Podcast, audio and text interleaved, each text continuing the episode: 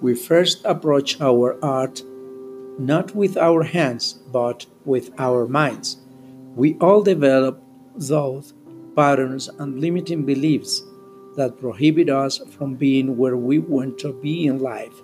And creative work is not an exception. Here, we attack those obstacles head on, adopting new ways of thinking, so that we can stop starving and start creating.